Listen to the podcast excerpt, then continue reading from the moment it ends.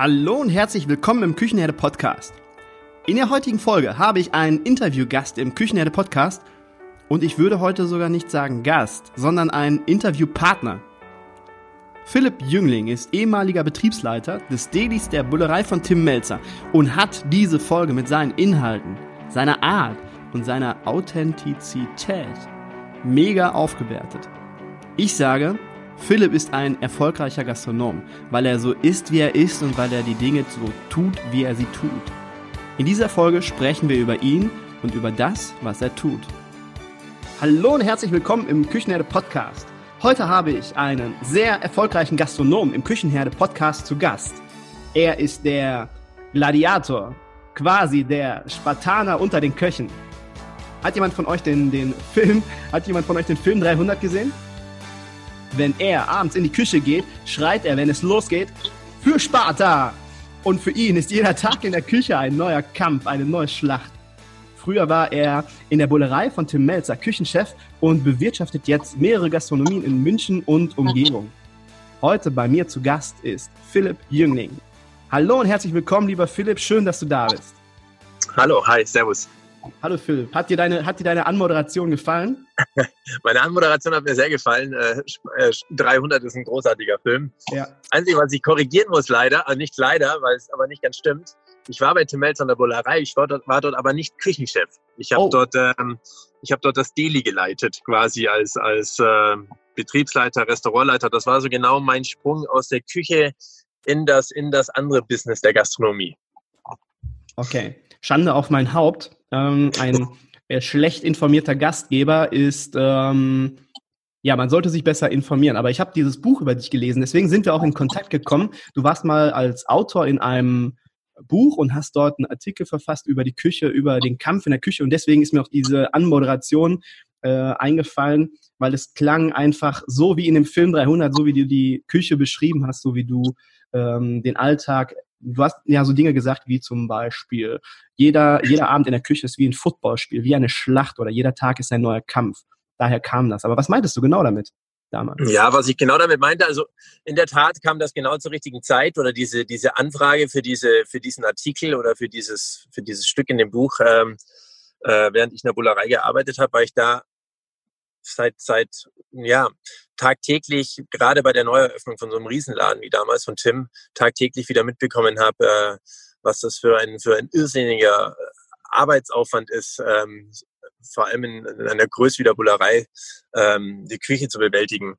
Ähm, ich hatte das jahrelang davor auch selber, äh, in, in, in großen Restaurants, in, in einfachen Restaurants, in, in 18-Punkte-Restaurants, im Catering und, und, und. Mhm. Ähm, und habe mich einfach daran wieder selbst erinnert, wie, wie, wie krass das eigentlich ist. Ähm, ja, man, man, man fängt in der Früh an, man hat einen, einen riesen Mise zettel äh, man fängt an, die Punkte abzuarbeiten. Man ist froh, wenn man, wenn man bis zum Servicestart um 18 Uhr oder 17.30 Uhr oder wann auch immer äh, gerade so alles fertig hat.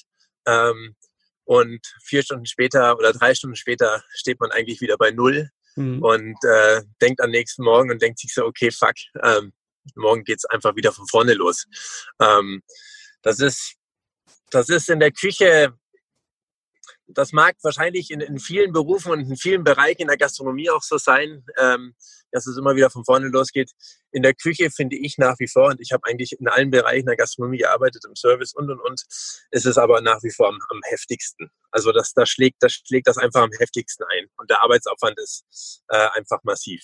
Ja, ich glaube, in der, in der Küche sind die Zahnrädchen, die ineinander greifen müssen. Wenn wir in der Gastronomie, egal ob im Service oder im Housekeeping, überall haben wir Zahnrädchen, die ineinander greifen müssen. Aber ich glaube, in der Küche, die liegen am engsten, am engsten wirklich beieinander und müssen wirklich sekundengenau aneinander oder ineinander greifen. Ja, vor allem, vor allem abends beim Schicken. Das ist ja. klar. Wenn beim, beim Schicken abends äh, irgendwo nur auf einen Posten ähm, was, was, was, was schief läuft, äh, ja, lass es das, das, das Rinderfilet sein, was einfach ein Stück zu durchgebraten ist. Der Entremetier hat seine, seine, seine, seine äh, Beilagen fertig dazu. Ähm, so, dann geht das Spiel von vorne wieder los. Dann hat man direkt einfach, das habe ich glaube ich, glaube ich auch in dem Buch damals so gesagt, ja, dann hat man einfach den, den, den roten Faden drin, der zieht sich ja. dann durch, weil man ist schon einmal direkt bei einem Tisch hinterher.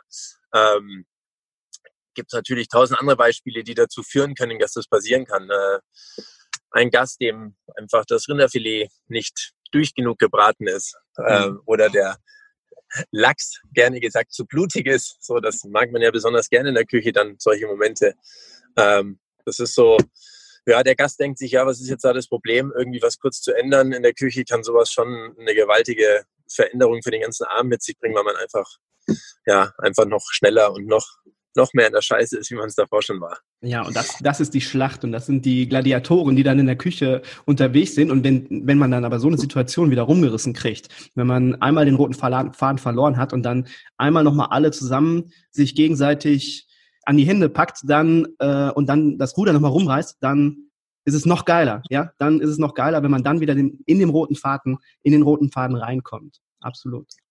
Ja, das stimmt. Das ähm, ist natürlich das, das ganz kurz noch, das ist natürlich das, äh, das ist der Punkt auch, ähm, warum, warum die, die Köche ähm, so sind, wie sie sind, oder wir Köche, ähm, dass man eben sich da schon in einem, in einem, ja, das ist so eine, so eine eigene, so eine eigene Welt, in der man sich da bewegt. Und, und ähm, jetzt ändert sich das ja Gott sei Dank in den letzten Jahren ein Stück weit. Ähm, früher war das ja so, dass man, dass man ja, da hat man sich ein Stück weit unbesiegbar gefühlt. Da war man mit einer Horde Köche abends noch auf dem Bier irgendwo, mhm. äh, nach 14 Stunden Arbeit oder nach 13 oder nach 12, äh, war dann noch bis 5 Uhr morgens beim Trinken oder beim Feiern und ist um 10 Uhr morgens oder um 9 Uhr morgens wieder in die Küche gegangen. Und das war schon so ein, so ein, so ein, so ein Fluchtweg, dass man zumindest das, was man macht, eben besonders gut macht. Und dazu gehörte halt dann auch äh, ziemlich wenig schlafen und noch mehr arbeiten äh, mhm. und noch mehr Gas geben in der Arbeit.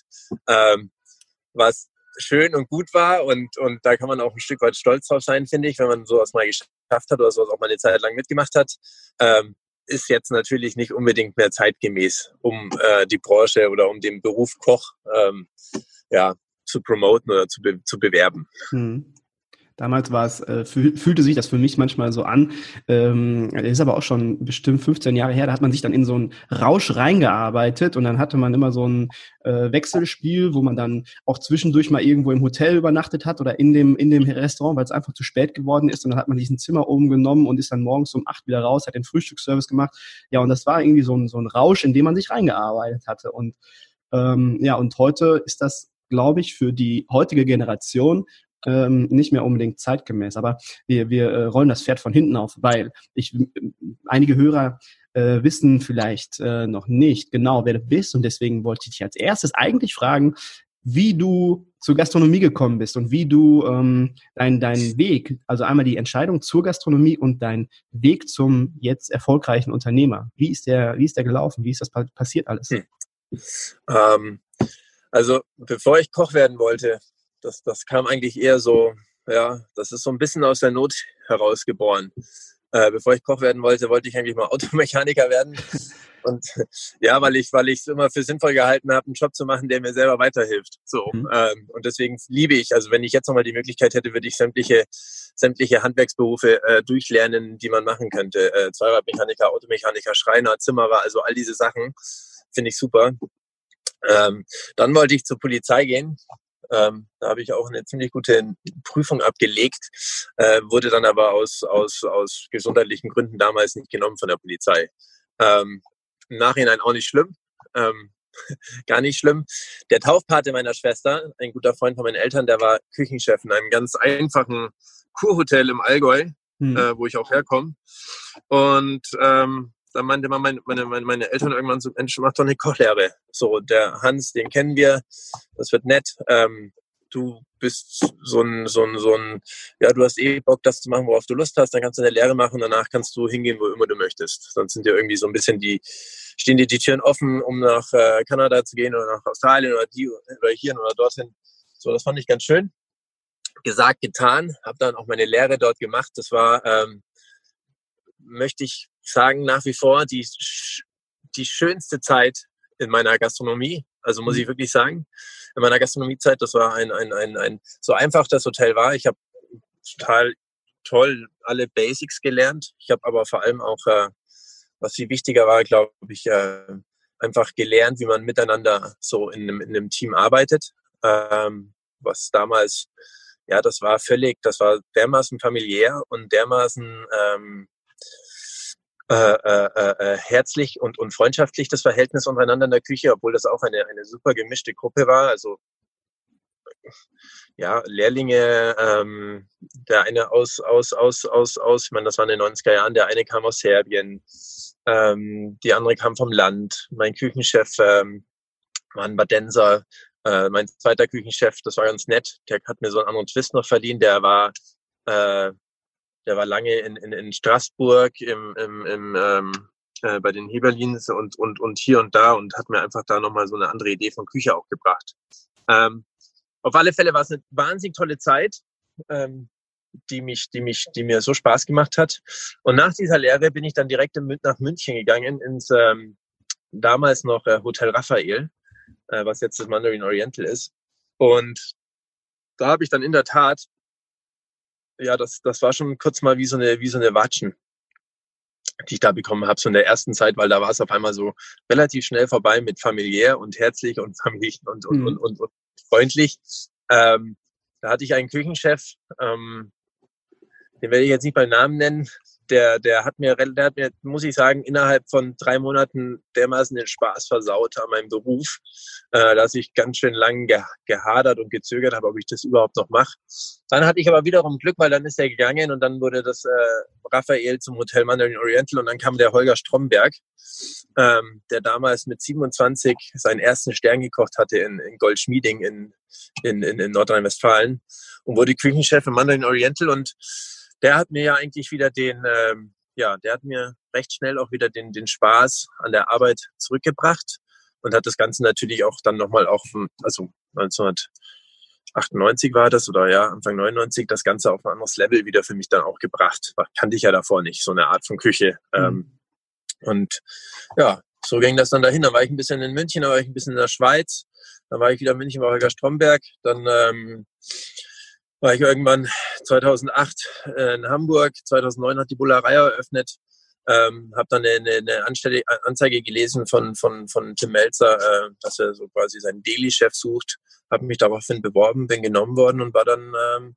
zweieinhalb Jahre dort und bin dann aus der Küche raus. Und das hat mir auch äh, sehr gut Spaß oder sehr viel Spaß gemacht, weil ich äh, eigentlich auch wirklich gern am Gast bin.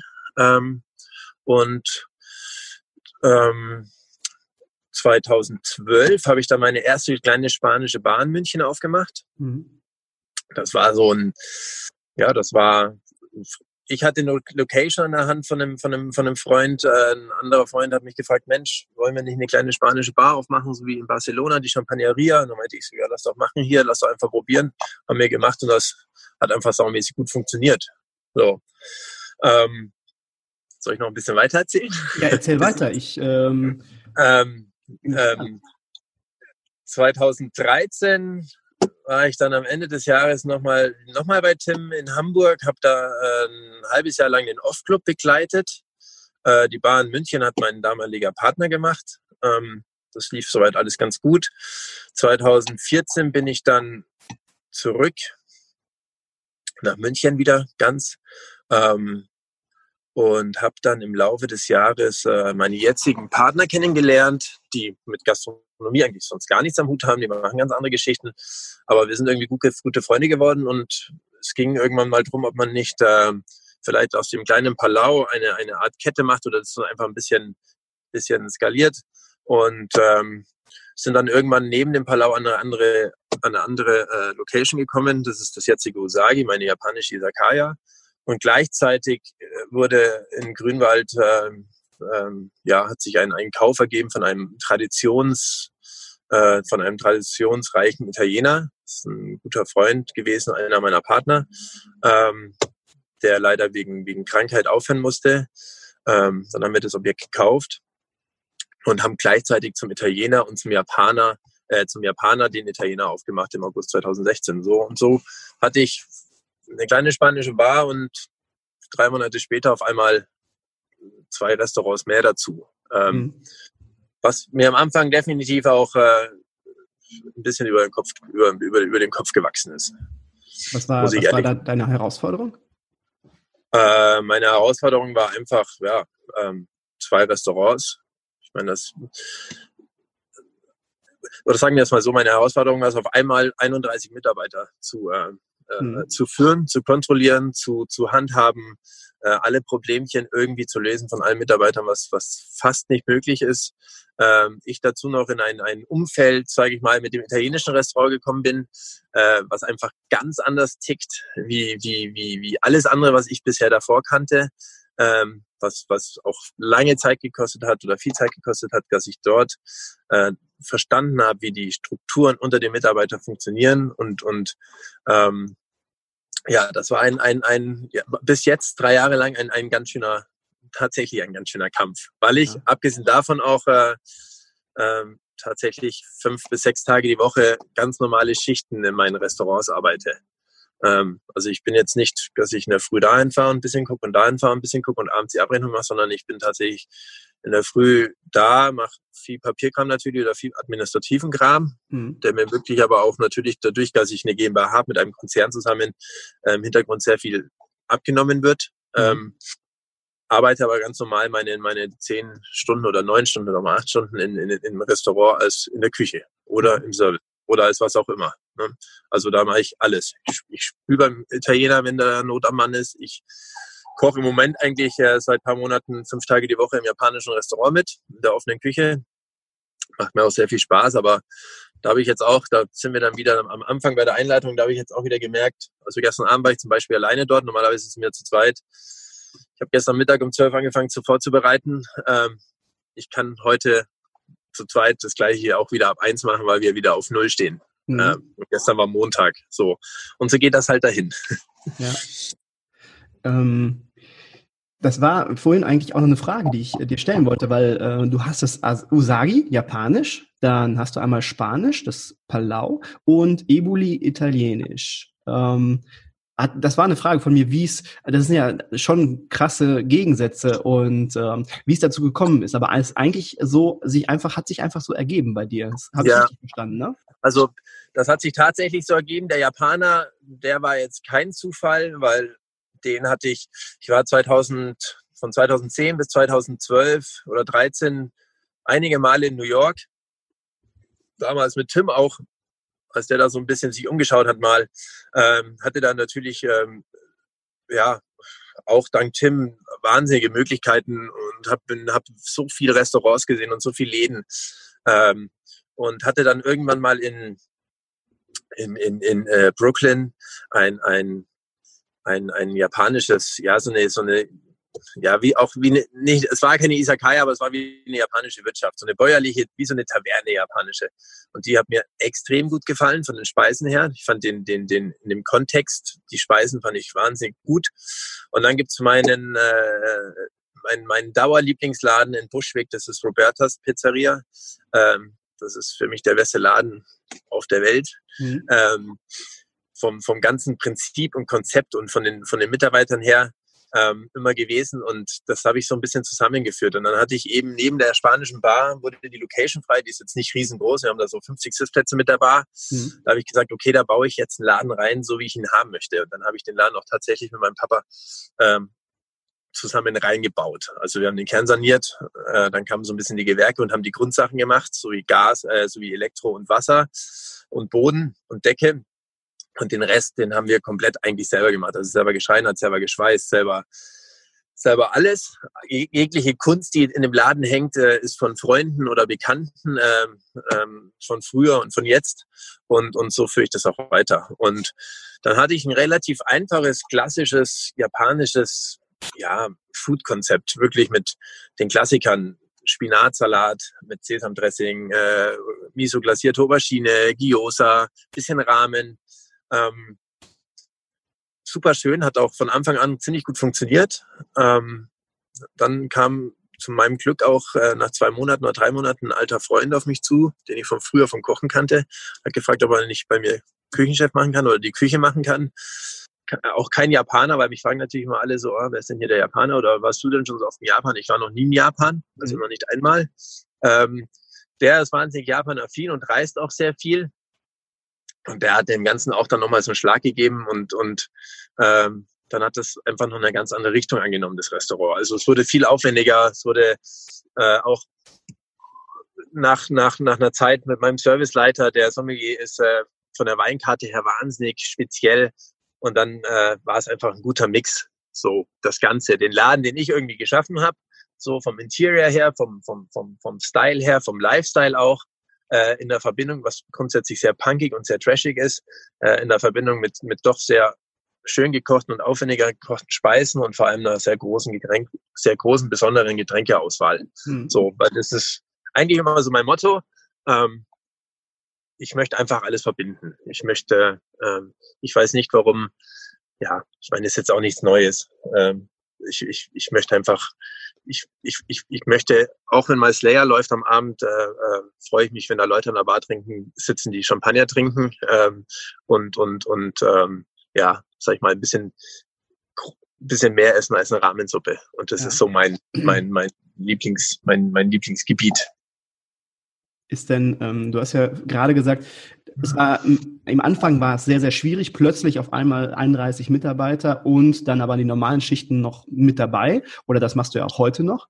Und ähm, jetzt hat sich ja das alles so ein bisschen geerdet oder äh, zu, ja, es ist ja jetzt schon ähm, gewachsen, sage ich mal.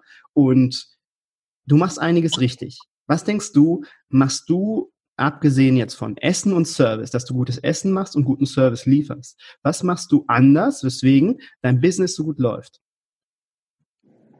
Ähm,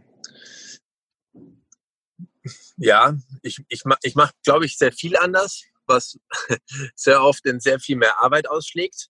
Ähm, das sehr viel anders machen ähm, sorgt nicht immer dafür, dass es in allen Bereichen oder in jedem Business gut läuft. Das muss ich auch dazu sagen. Ähm, weil ein Laden, den ich, sage ich mal, von, von der Pike auf äh, äh gebaut habe und umgesetzt habe, da läuft natürlich ein, ich mache es anders, viel, viel, viel besser als wie in einem traditionellen Italiener. Ja. Das ist ganz, ganz, ganz, ganz logisch. Äh, wo ich bei dem einen Laden Erfolg damit habe, stoße ich bei den anderen Laden äh, auf, auf Kritik und, und auf Konfrontation, äh, zwar mit Mitarbeitern und Gästen. So habe da auch äh, genügend Lehrgeld gezahlt, sage ich mal. Mhm. Äh, Im Endeffekt ist es wichtig für mich, also wenn du mich jetzt sehen würdest, ähm, wenn ich im Musagi stehe und drei Tage später kommst du ins Eboli und siehst mich da stehen, ähm, dann, dann, dann würdest du sagen, okay, das kann nicht sein, dass dieser Mensch diese beiden Leben macht, weil das, weil das so hoch unterschiedlich ist, nicht nur vom Laden her, sondern natürlich auch von der Klientel und allem drum und dran. Hm. Was mir wichtig ist, ist, dass es stimmig ist. Ob das nun in allen Bereichen immer ganz mein Style ist oder meinem Lifestyle entspricht, das sei dahingestellt. Ähm, wichtig ist, dass es, dass es in sich stimmig ist. Dann, dann ist man sich auch, glaube ich, ein Stück weit treu. Ganz egal, ob das dann ein bisschen mehr schickimicki ist oder nicht, oder das andere ein bisschen mehr punkiger ist oder nicht. Hm. Ähm, was ich besonders mache, also ich kann das, möchte das jetzt vielleicht einfach mal kurz auf Susagi äh, begrenzen. Ähm, ich ich versuche, ich bin natürlich ein Chef von meinen Mitarbeitern, bin aber auch ähm, mehr ein Freund und ein alter, ein alter Kumpel. So. Das ist jetzt für die Mitarbeiter sehr schön, für mich sehr oft anstrengend, weil natürlich dann oft so die Grenze zwischen Chef und Kumpel verschwimmt. Mhm. So. Auf der anderen Seite macht es den Mitarbeitern ein, ein, ein sehr angenehmes Mitarbeiten, weil die natürlich auch wissen, okay, ähm, wir können hier uns ein Stück weit entfalten. Der Philipp, der gibt keine Vorgaben zur Musik. Ähm, wir können hier mehr oder weniger anziehen, was wir wollen, außer dass wir vielleicht unsere Sagi-Shirts anziehen. Ähm, ich kann meine Haare haben, wie ich möchte. Ich muss Leistungen liefern äh, wie ich das mache, das überlässt er im größten Teil auch mir, weil mhm. ich sage, okay, passt auf, ihr müsst das, was soll ich meinem Sommelier sagen? Ich möchte, dass er den und den und den und den Wein hat, weil ich meine, er muss es verkaufen. So, ums aus fertig.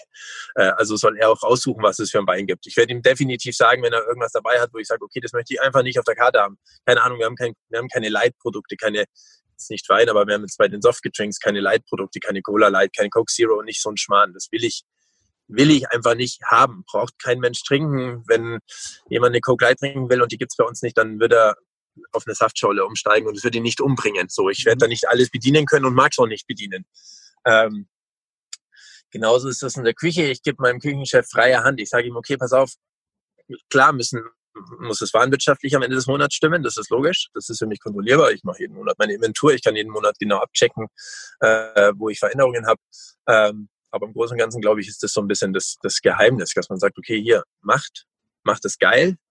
Äh, äh, äh ich, ich mag keinen, ich, ich brauche keinen Schnickschnack und kein Shishi und nicht noch das, den noch teureren Fisch oder keine Ahnung. Also ich möchte nur grundsätzlich keinen Stillstand sehen bei den Mitarbeitern. Die müssen sich in ihren Bereichen, müssen die irgendwie vorankommen. Die müssen Sachen organisieren. Die müssen, müssen gucken, dass es für den Laden, dass, dass ein Sommelier ankommt oder dass ein Wein, ein Winzer ankommt. Wir machen einen Winzerabend. So, die können sich total ausleben in dem, wie sie dem Laden äh, Umsatz bringen. So. Äh, das gibt den Leuten natürlich schon auch ein Stück weit das Gefühl, glaube ich, dass es auch ein Stück weit ihr Laden ist. Und das können sie auch haben. Mir ist es nicht wichtig, grundsätzlich, dass ich in den Laden reinkomme und die Leute sagen, so, ah, hier, der macht den Laden, der macht das so, sage, ja, das ist der Chef. Äh, wenn mir Leute sagen, keine Ahnung, die ich irgendwo treffe oder auf dem Café irgendwo sehe mal zufällig, ähm, sagen, ach Mensch, wir waren gestern im Musagi äh, und das war brutal wieder, was er da abgeliefert hat an der Bar vorne oder der Service und der Wein, ach super, dann ist mir das tausendmal mehr wert, als ja. wenn mir einer sagt, oder wenn mich einer Bauchpinselt sagt, das ist dein Laden. Ich bin natürlich innerlich äh, habe ich da ein, ein, ein, geht mir da die Sonne auf und das freut mich natürlich wie die Sau. Äh, aber ich muss jetzt nicht ähm, da an, an, an, an erster Stelle stehen im Laden. Hm. Ich habe ich hab das jetzt mal so ein bisschen mitgeschrieben und ähm, das sind, du bist ein sehr nahbarer Typ. Ich glaube, du bist äh, so, wie ich dich jetzt kennengelernt habe, bist du und so wie du es jetzt gerade auch geschildert hast, bist du in deinem Laden ein sehr nahbarer Typ für dich und für, für deine Mitarbeiter und du lässt deine Mitarbeiter einen gewissen Grad oder einen hohen Grad an Selbstbestimmtheit und äh, kontrollierst nur bedingt. Also du lässt da schon den nötigen Freiraum und lässt sie eigenverantwortlich arbeiten. Und ähm, ja, du gibst einen Rahmen vor, das denke ich äh, auch, oder hast du gerade gesagt, du gibst einen Rahmen vor, ob es jetzt ja. Getränke, Ware ja. ist oder so und sagst, okay, in die Richtung gehen wir, gehen wir alle zusammen, aber in diesem Rahmen könnt ihr euch alle bewegen. Ja, und äh, du bist sehr, sehr bescheiden. Also du sagst jetzt nicht, hey, jetzt bin ich der Chef und ähm, ihr nicht, sondern du bist, äh, du bist du. Du bist der Typ und oder du bist ein Typ und ja, auf jeden Fall sehr nahbar. Und ich glaube, das ist ein mega Erfolgsrezept auch, weswegen du diese Herausforderung in deinen drei Läden dann auch schnell gemeistert hast. Weil wenn du die ja, das ist bist. Noch mehr Erfolgsrezepte gibt es in der nächsten Podcast-Folge. Ich finde, Philipp ist sehr selbstreflektiert, was meiner Meinung nach auch einen großen Teil seines Erfolges ausmacht. Ich habe im Intro schon gesagt, dass Philipp diese Folge aufgewertet hat. Und ich gehe sogar noch einen Schritt weiter und sage, dass Philipp diese Folge gerettet hat. Warum ich der Meinung bin, hört ihr in der kommenden Woche. Danke dafür, dass ihr euch die Zeit genommen habt und wenn euch diese Folge gefallen hat, dann würde ich mich über eine positive Bewertung bei iTunes freuen. Ich wünsche euch jetzt eine gute Zeit und bis bald.